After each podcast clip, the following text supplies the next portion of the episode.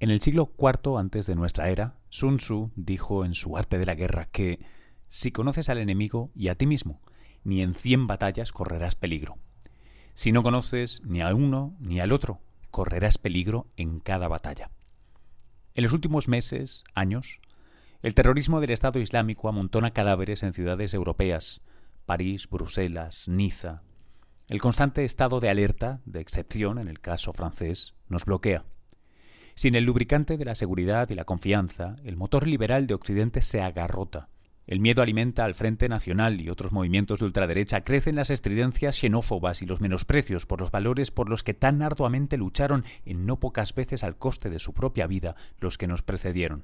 Y en mitad de la cacofonía de los expertos de feria y tertulia de televisión no avanzamos, no aclaramos nuestra mente, ganamos dioptrías sociales y antropológicas que no nos permiten comprender qué está pasando. Y si no podemos hacernos una idea, una idea de las causas que mueven y hacen posible estos actos violentos. ¿Cómo poder atajarlas?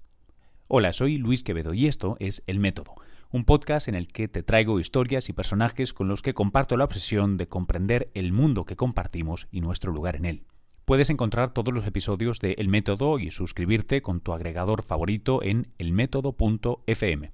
Si además, cuando acabes con este episodio y todos los demás, te apetece comprender mejor el porqué de los acontecimientos del mundo tecnológico, el cómo y el porqué de los adblockers o la cruda realidad de la ofimática, descarga Binarios de Ángel Jiménez quien, como este humilde podcast, es un orgulloso miembro de Cuonda, la red independiente de podcasts en español. Encuentra más información en cuonda.com. La conversación de hoy es un plato fuerte. Fuerte en muchos sentidos. Es un podcast de una hora, Creo que no tiene desperdicio y apenas por tanto he recortado minutos del audio original. Además, el tema, el estudio antropológico del yihadismo y el terrorismo islámico, bueno, pues es intenso. Para un asunto tan crudo y necesario, he contado con un amigo que hace poco ha abandonado Estados Unidos para fincarse en París. Se trata del antropólogo Scott Atran. Scott lleva años estudiando el fenómeno del yihadismo como académico y ha asesorado a la Casa Blanca y al ejército estadounidense en la campaña contra ISIS. La conversación que vas a eh, escuchar tuvo lugar en los estudios de NTN 24 en Nueva York y en una versión harto más reducida salió al aire en mi programa de ciencia y tecnología diario CST. Enlaces a todo en las notas del podcast, claro. Si durante la escucha de este episodio necesitas parar, quieres expresar algo, compartir Puedes hacerlo en las redes, a mí me encuentras como arroba luis-quevedo si me quieres enviar un mensaje y si quieres que sea privado, métodopodcast arroba gmail.com. Te dejo ya con Scott. Si lo disfrutas, por favor recuerda compartirlo y dejarlos una reseña en las redes. Y si te sientes valiente, tenemos un botón de donaciones en elmétodo.fm.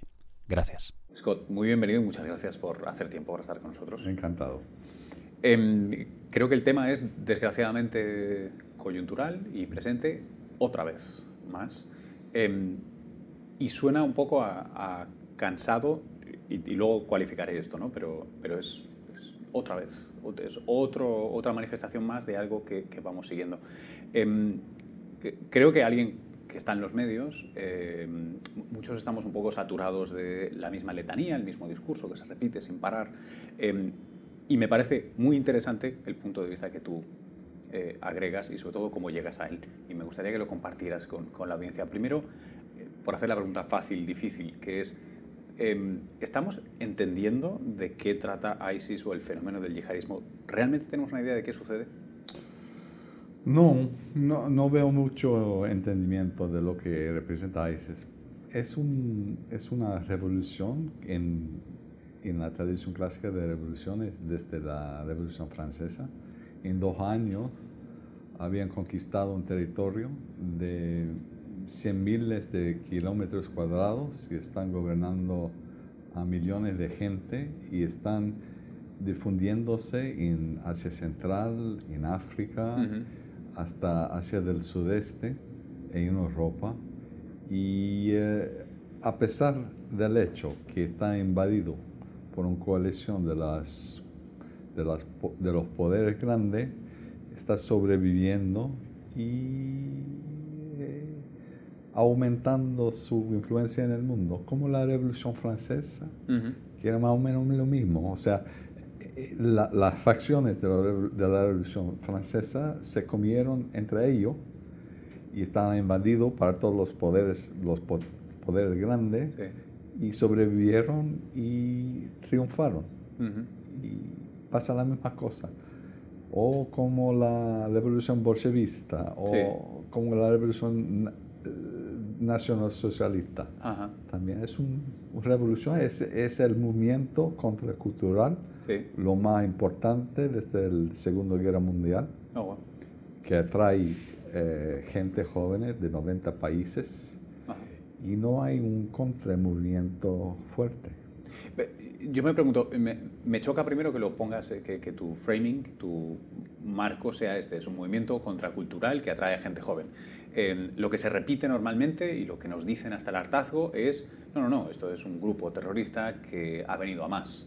Pero me parece que son dos ideas, no sé si completamente incompatibles, pero vamos, me, me suena a dos planteamientos muy distintos. ¿Por qué no es un grupo terrorista más? Todos los grupos que emplean una violencia extrema lo pueden llamar terrorista, pero eso no significa nada, es, un es una ilusión. Mira, eh, desde, desde el, el, el, empezar del tiempo registrado, o sea, desde, desde la primera rebelión judío contra los romanos, dirigido por los zelots. Sí, los celotes. Los celotes, que son los fanáticos de Dios, que quiere decir en hebreo Canaim, la traducción griego es zelots. Eh, habían atacado a los romanos y los griegos que trabajaban por los romanos eh, en, en, ceremonia pública, eh, seguro de estar matado después, para instigar una reacción violenta de parte de los romanos. Y desde entonces todas las revoluciones siguen igual y lo llamaron los romanos eh, terroristas leste en latino, como los, nos llamamos los del Estado Islámico terroristas. ¿Cómo lo llamaron a los nacionalsocialistas terroristas, los bolchevistas terroristas, la gente de las revoluciones de 1848? Pero en la historia, en la evolución eh, cultural de nuestra especie, todo lo que es nuevo es extremo. Y no hay cambio sin ríos de sangre, que es también la historia de nuestra especie. Mm. La única cosa que es importante es que si va a sobrevivir y triunfar o no. Si no triunfa, será siempre para nosotros terrorista. Mm si triunfa será un nuevo movimiento geopolítica de proporción histórica mm. importante. Porque, entonces, déjame que te pregunte lo siguiente. ¿Qué, qué es lo que...? Porque los medios... Y, perdóneme por mi castellano aproximativo. ¿ah? ah, no, no, no. yo creo que no, te estamos entendiendo. Em, los medios, al menos algunos de los medios, los, los hemos visto o experimentado.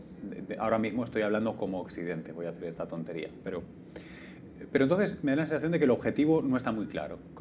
¿Cuál sería el objetivo que busca ISIS, Estado Islámico, Daesh? ¿Qué es lo que están buscando?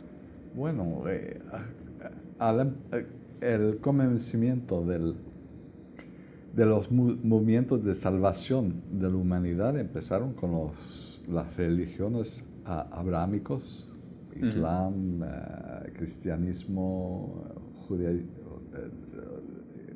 judaísmo. judaísmo. Y estaba, eh, todo ese movimiento eh, mundial estaba secularizado para la Revolución Francesa. Desde entonces, es la misma cosa de salvar la humanidad. Y eh, para salvar la humanidad hay que también matar en masa los que están contra su, su propia salvación. Es lo mismo es la misma cosa. Es la misma cosa que, que con la revolución bolchevista o nacionalsocialista. hay, hay un, una, ¿cómo dice? Un compte rendu, un review de George Orwell del Mein Kampf en 1939.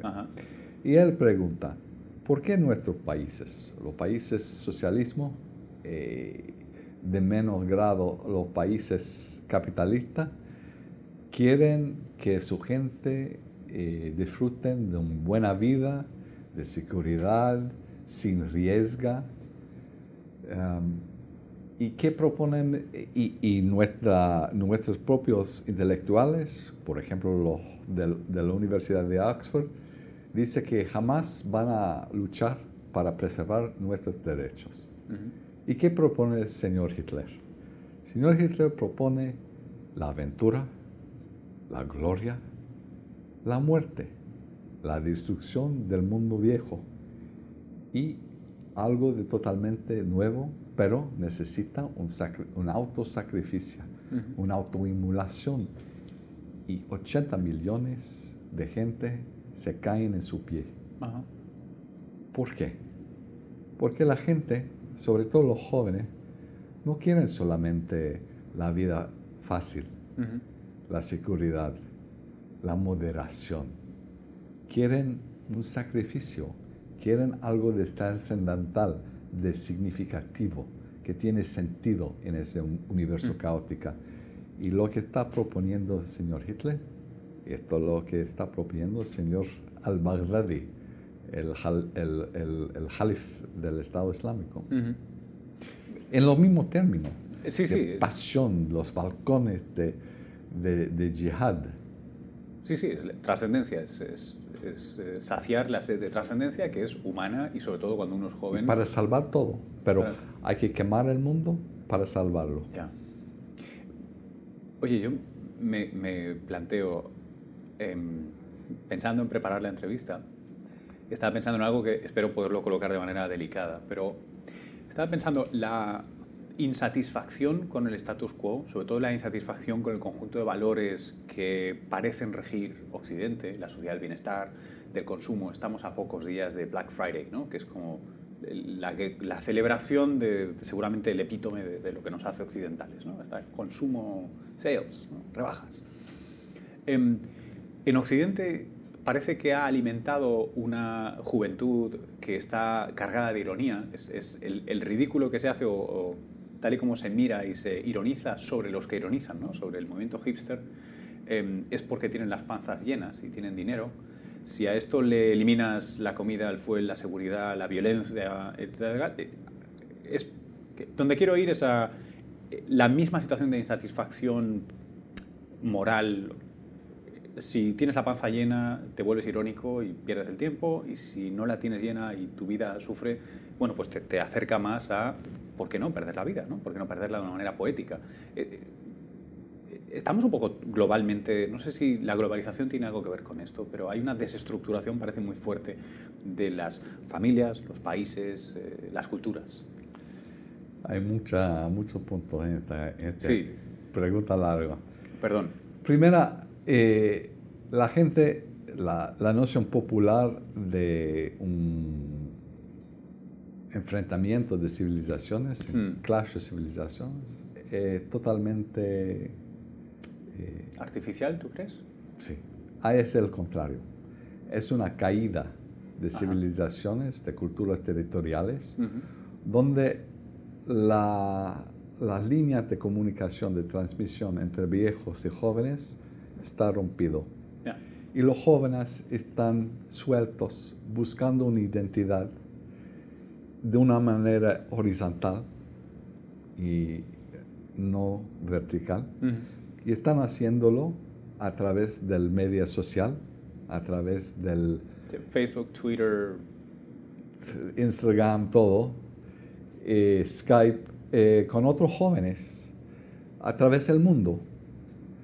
Y, pero unos se fijan en una banda muy restringida, que también permite la, Internet. Y allí se encuentran y forman sus nuevas culturas. Y una de las culturas es la cultura de la yihad, que no es solamente una cultura eh, medieval, como dicen todo, es una cultura que tiene sus aspectos atavistas, atávicos.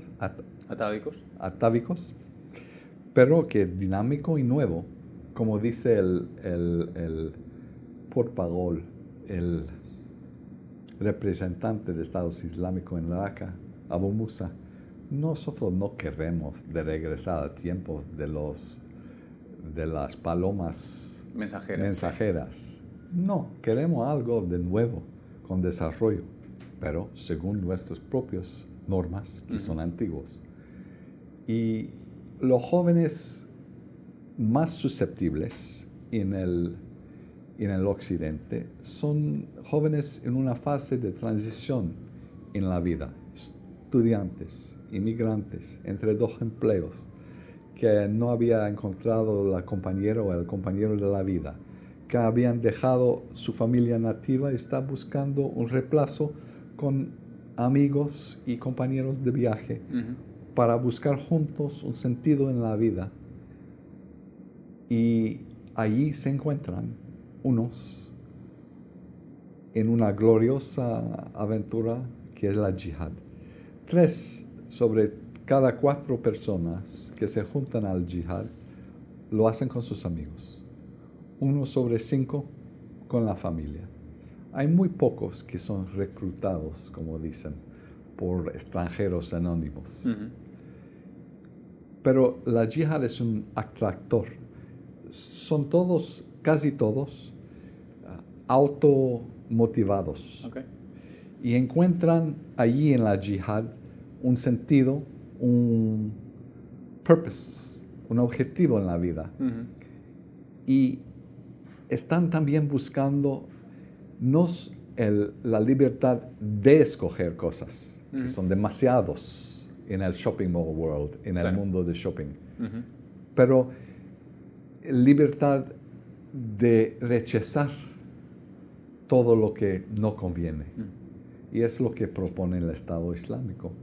Y no hay una contranarrativo eh, propuesto para nuestra sociedad. La, la, democracia, la libertad, ya, ya se siente cansado. Hmm. Te, iba a preguntar que ante una narrativa eh, romántica, en el sentido de, definirse y muy existencialista, ante el, apil de, eso, la potencia de la llamada, da la sensación de que eh, estamos, es como cuando hablamos de, de, perdón por ejemplo, pero cuando hablamos de cambio climático, ¿no?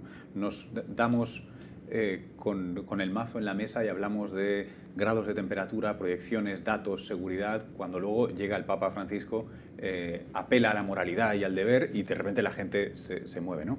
Parece que estamos intentando con datos, con seguridad, con llamadas a la, razón, luchar contra las llamas de la pasión que, van de otra manera. Tenemos una estrategia bastante triste. En todo sentido. Mira, eh, el ataque de 11 de septiembre costaba más o menos entre 400 mil y 500 mil dólares. Hemos gastado más o menos entre 4 mil billones, 4 trillones a 5 trillones de dólares. O sea, es un avantaje para los malos de 100 millones a uno, que es un buen beneficio. Y como la definición proverbial de, del insanity, de la locura, de la locura estamos repitiendo la misma estrategia que, que, falla siempre. 90, más, mucho más, más del 90% de todos los gastos en la lucha contra el terrorismo son militares y seguridad. Pero el problema es psicológica y social. Y no hacemos nada en este plano. Mm. Estaba hablando con el eh, National Terrorism Council en mm. Estados Unidos y he preguntado cuántas personas tienen en el campo para hablar con la gente, porque los narrativos, contranarrativos del, del Estado, del Departamento de Estado, por ejemplo, son negativos, son como discursos a los lecturing a los jóvenes y son mensajes repetitivas para, para consumo de, de masa, mientras que, el, que Daesh no está bueno, está cortando cabezas, que reprimen a las mujeres, ya, ya sabemos eso. Y, pero el Estado Islámico está gastando cientos de dólares, sino miles de dólares a cada persona que encuentra que están listos a escucharlo. Y traen sus frustraciones personales, sus aspiraciones frustradas, sus pleitos, sus su mal contenimiento y, y, y lo, y lo eh, ponen en, en, el cuadro del, de su propia historia mundial y de la persecución de los musulmanes, la necesidad de cambiar el mundo, de destruir este mundo de, de consumo, de globalización. Y así atiran a la gente. Y nuestros contranarrativos son patéticos. Por ejemplo, dicen, bueno, vamos a eh, preach. A predicar. A predicar la moderación en árabe wasatilla. Bueno, yo, yo, yo, yo, yo pregunto a esta gente, que son casi la totalidad de nuestros gobernantes y, y políticos, no tienen, eh, no tienen eh, adolescentes que, la moderación está... predicar la moderación con adolescentes no, no, no funciona mucho, con jóvenes no funciona, claro. Nada, nada. Entonces no tenemos un contranarrativo que vale para nada. Ajá. ¿Qué contranarrativo necesitamos? Bueno, no sabemos, no puedo imponerlo a los viejos, a los jóvenes, es decir, ya tiene que hacerlo, ya es el problema. hay que dejar que surjan de los mismos jóvenes las ideas. Bueno, los jóvenes tienen muchas ideas unos locos. Es como eh, Alan Brooke, el jefe de Estado Mayor del Churchill, el primer ministro británico durante la, Segunda Guerra, dice de su, de su patrón, mira, él tiene 10 ideas al día, uno de lo cual puede ser bueno. Nuestra tarea es ayudar a realizar lo bueno, pero nosotros no tenemos nada, nadie para escuchar a las ideas, para promover las ideas y seleccionar o guiar las ideas que pueden resultar buenos. Los estados Lima, por ejemplo, pone atención a todas las televisiones, las emisiones, la, la, cine, los videos populares, la Nielsen ratings, para ver qué funciona con los jóvenes, sobre todo entre 18 y 24, y ellos eh, fabrican su propia propaganda en función de lo que encuentran que funciona en el, en el occidente.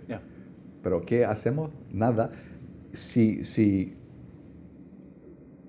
tuviéramos una buena idea, sería de seguir el Estado Islámico como ellos están siguiendo a nosotros y a ver qué funciona. De investir tiempo en la gente, de proponer algo de universal. Grassroots uh, solutions eh, son los que proponen la mayor parte de gente también, como en las Naciones Unidas, en el, Banco Mundial. Ellos son buenos. A veces pueden sacar 10, 20, 40 gente de la violencia, pero no es suficiente, porque el Estado Islámico tiene una atracción para una una gama enorme de gente, de los más pobres y marginalizados a los más inteligentes. Y grassroots movements son muy locales. Tenemos que ver cómo unificar todo eso y ya no tenemos las instituciones, las organizaciones, el dinero en nada. Ah. Scott, déjame que te haga una pregunta que se desvía un poquito de esto, pero Em, como, como antropólogo y como académico, ¿cómo te aproximas? Porque dices cosas que suenan distinto de las que uno ve en, tú sabes, CNN, MSNBC. ¿Cómo te aproximas tú distinto a este problema para verlo de la manera que lo ves? ¿Qué, qué, es lo que te permite verlo de una manera distinta? Bueno, eh, voy al campo, a veces con un equipo de, investigadores. ¿Al campo es a las zonas de conflicto? A Irak o, a otra parte del Medio Oriente o a los suburbios de París o Londres o Barcelona o Casablanca o Tetuán o Tunis, lo que sea. Y hablo con la gente. Es mi tarea, soy antropólogo. Y después de hablar con la gente, largo tiempo, a veces vivir con ellos, incluso a vivir con los mujahedines. Empiezo a dibujar experimentos psicológicos para ver qué son los factores comunes que pueden predecir sus acciones. Y hemos encontrado dos predictores. sí, dos predictores. Dos predictores principales. El primero es la devoción a valores sagrados. Los valores sagrados, los valores sagrados, sagrados, sagrados, sagrados. Los valores sagrados son diferentes que los, valores religiosos, constitucionarios. Son eh, afuera de todo cambio material. ¿Cómo no puedes comprar sus hijos o comprar su devoción a su religión o a su país? Más que proponen o incentivos materiales o desincentivos, eh, zanahorias o, palos, más son insultados y más son anclados en sus propios valores. Eh, si ya tienen esos valores y son fusionados con un grupo de gente, eh, ya pueden hacer sacrificios eh, muy costosos ah. para defenderlos. Eh, los experimentos son bastante sencillos. Por ejemplo, la fusión con la gente. Tenemos dos círculos, uno que es yo y el otro que es grupo, no importa qué, cuál grupo. El segundo, el, el, yo y el grupo están tocando. El tercer parre es el yo y el grupo mezclados. Mezclados un poquito. Y después el grupo, el yo totalmente dentro del grupo. Hicimos eso primero en Libia, en Misrata, con la guerrilla. Y hemos encontrado que los que están en el frente, listos a morir, siempre ponen el yo dentro del grupo y con nosotros tenemos muchas identidades, americanos, chilenos, periodistas, fanáticos, ah, sí, fanático del Barça. Su, del Barça o de Madrid. Bueno, ellos tienen un solo, su grupo que está luchando.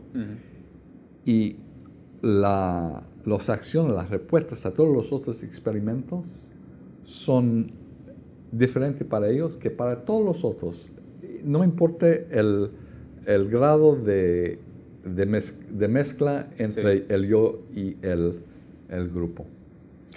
Cuando esta fusión existe, el grupo se siente invencible. Y también la percepción de su mismo es muy grande. Tenemos cuerpos muy sencillos, un cuerpo chiquito, flaco, el segundo más fuerte, hasta el quinto o sexto, que es muy fuerte y muy grande. Y vemos que cuando están en sus valores, cuando están eh, ligado a su grupo y fusionado con su grupo y con sus valores, el percepción del, mismo es muy fuerte, muy grande, el del enemigo muy chiquito. Hemos hecho eso con los, eh, del, ISIS en Irak y los del Nusra, del Qaeda en Siria los del, ISIS estaban capturados por los kurdos. Ellos ejecutan todos los extranjeros, pero los ISIS locales dejan vivir para hacer eh, juicio. Entonces hemos encontrado que se vean al, al, Daesh, al Estado Islámico, como fuerte. Se ve a Irán como fuerte. Se vean su fuerza espiritual como fuerte. Ese es su enemigo principal mismo para Nusra. El segundo del, del, Estado Islámico es Nusra. Y por Nusra, el Estado Islámico, que están luchando. Y la gente de Nusra de Al-Qaeda, que están luchando contra el Estado Islámico, nos dice que, bueno, Irán es el enemigo principal, pero el Estado Islámico está poniéndole fuerte porque tiene fuerza espiritual. Creen en lo que están haciendo.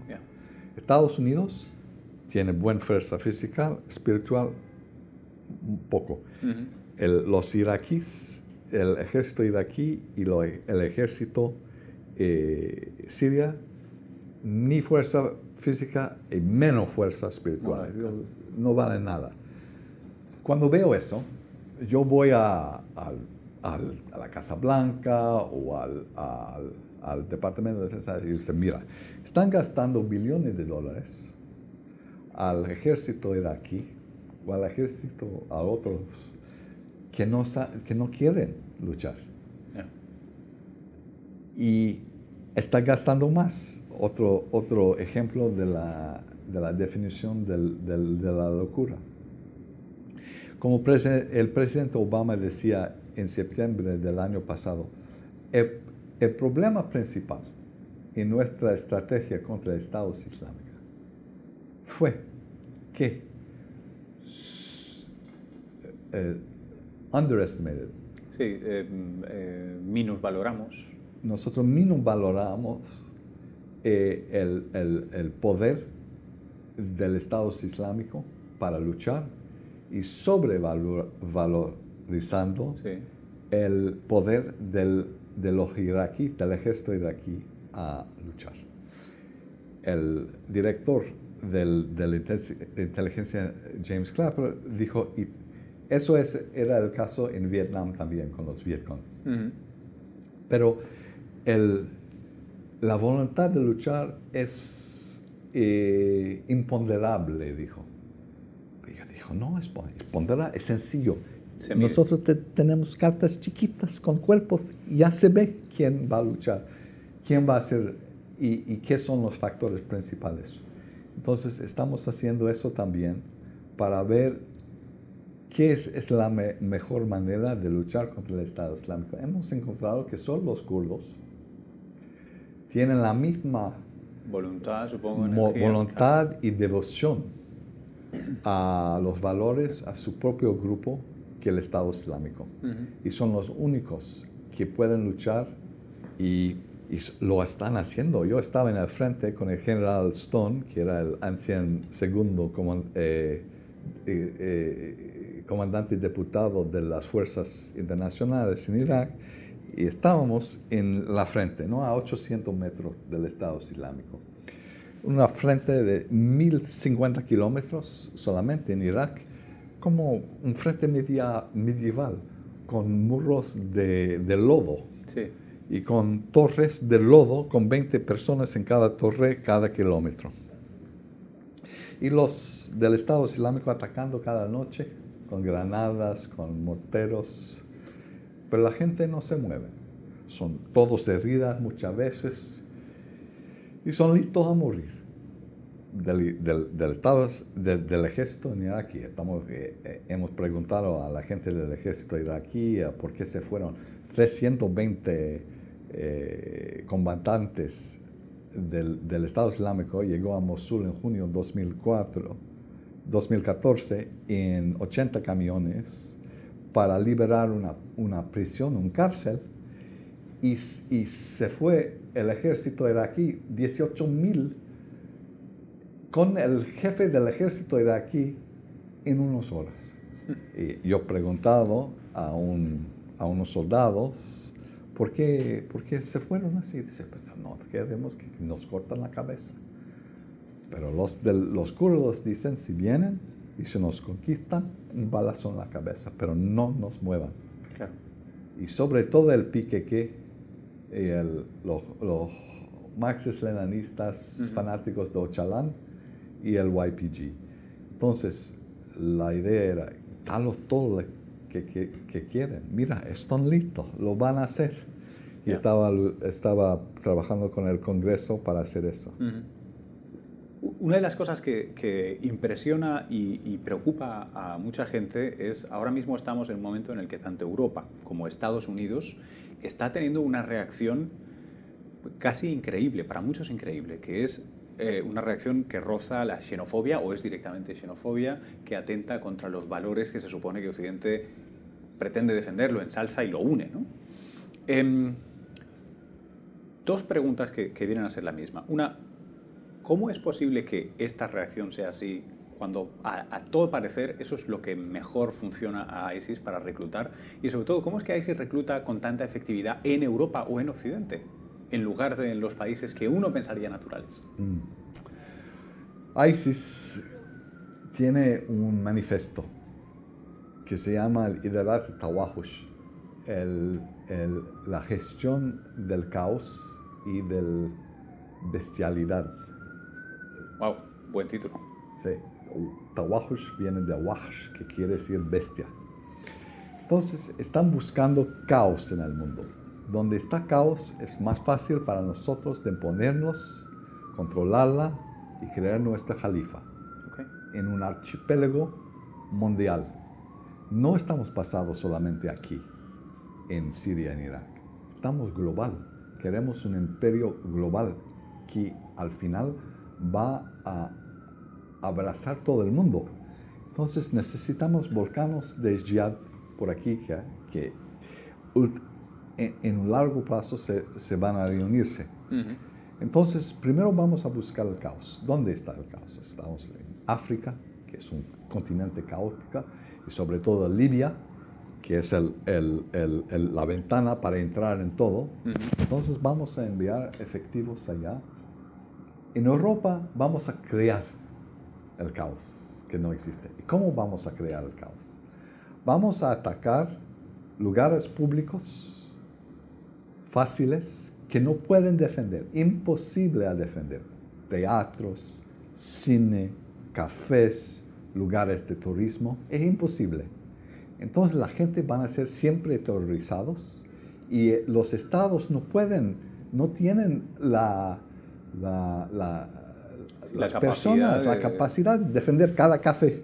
Claro, y eso deslegitima la idea del Estado en Occidente, que es le cedemos el monopolio de la violencia porque nos protege. Si no nos puede proteger, no funciona. Exacto.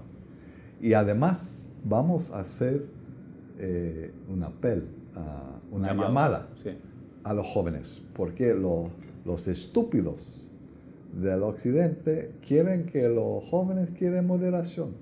Vamos a ofrecerlos aventura y así eh, tienen éxito. Me, cuesta... Y también, también tiene un, artículo muy interesante al, al, principio de ese año en David, que es el, el, periódico eh, internet del Estado Islámico, que se llama La Zona Gris. ¿Qué es la zona gris? La zona gris contiene casi toda la humanidad porque los dos polos son los creyentes y los no creyentes. Entonces, ¿qué queremos hacer? Es de borrar la zona griega. Como dice Bush, either you're for us or against us. Están con nosotros o contra nosotros. Tenía razón. Entonces, nosotros tratamos de forzar a los no musulmanos a detestar, a persecutar, a atacar a los musulmanes para empujar a los musulmanes a juntarse con nosotros. Y a los otros jóvenes que son listos a cambiar el mundo. 20% de los eh, voluntarios del Estado Islámico son de origen cristiano y son los luchadores más feroces entonces así están, es, seguro que la mayor parte de la gente no quiere el Estado Islámico. La mayor parte eh, no quieren, de los musulmanes no quieren el Estado Islámico. Pero su estrategia es de forzar a la gente de escoger. Y como nosotros no tenemos una idea de lo que están haciendo, pensamos que todo es fantasía. Por ejemplo, la jalifa, el jalifato. Estaba hablando con un imam en Barcelona que decía, mira... Perdón, tengo que hacer una pausa. ¿Ya? Oh, discúlpame que haga una cosa, es que se, salió un poquito el, cablecito y te veía. Ah, ahora, no, no, no te oí bien, discúlpame. Sin problema. Perdona, me decías el califato. Sí, estamos hablando con un imam en Barcelona mm. que estaba encargado de un, de un programa de de, diálogo entre confesiones, incluso judíos y cristianos. Pero él me decía, mira, antes, no, no quiero el Qaeda, ni Estado, ni Daesh, pero antes de ellos no existimos en Europa. No eran relevantes. No, ahora sí, ahora la gente dice, sí, esa gente existe. Y el califato, no queremos la violencia, pero el califato era siempre en nuestra alma. Ahora está. Vamos a realizarlo, no en esta manera. Tal vez será como Unión Europeo de, de, sí, musulmana. de, musulmanos. Claro. Entonces yo estaba en Singapur, donde el, el, eh, los representantes del, Estado, del Departamento de Estado diciendo, mira, el califato, fantasía, nadie cree y es puro eh, política de poder. Es totalmente falso. Tiene que escuchar lo que está pasando en el mundo en el discurso de los jóvenes. Eso, lo que está haciendo el Estado Islámico, lo que hizo Al-Qaeda, está dando el cuadro de pensamiento de, un, de cientos de millones de gente y que tenemos que tenerlo como real y hacer algo con eso. Esto ha sido el método con Scott Atran. Yo soy Luis Quevedo. Envía tus opiniones y comentarios a métodopodcast.gmail.com o en Twitter e Instagram como arroba luis-quevedo. Allí me encuentras. Si quieres sumarte a los amigos con los que comparto un correo electrónico casi semanal, breve, con novedades, ideas y descubrimientos, hazlo en tinyletter.com barra luisquevedo, enlazado también en las notas, por supuesto. Hasta el próximo episodio. Un abrazo.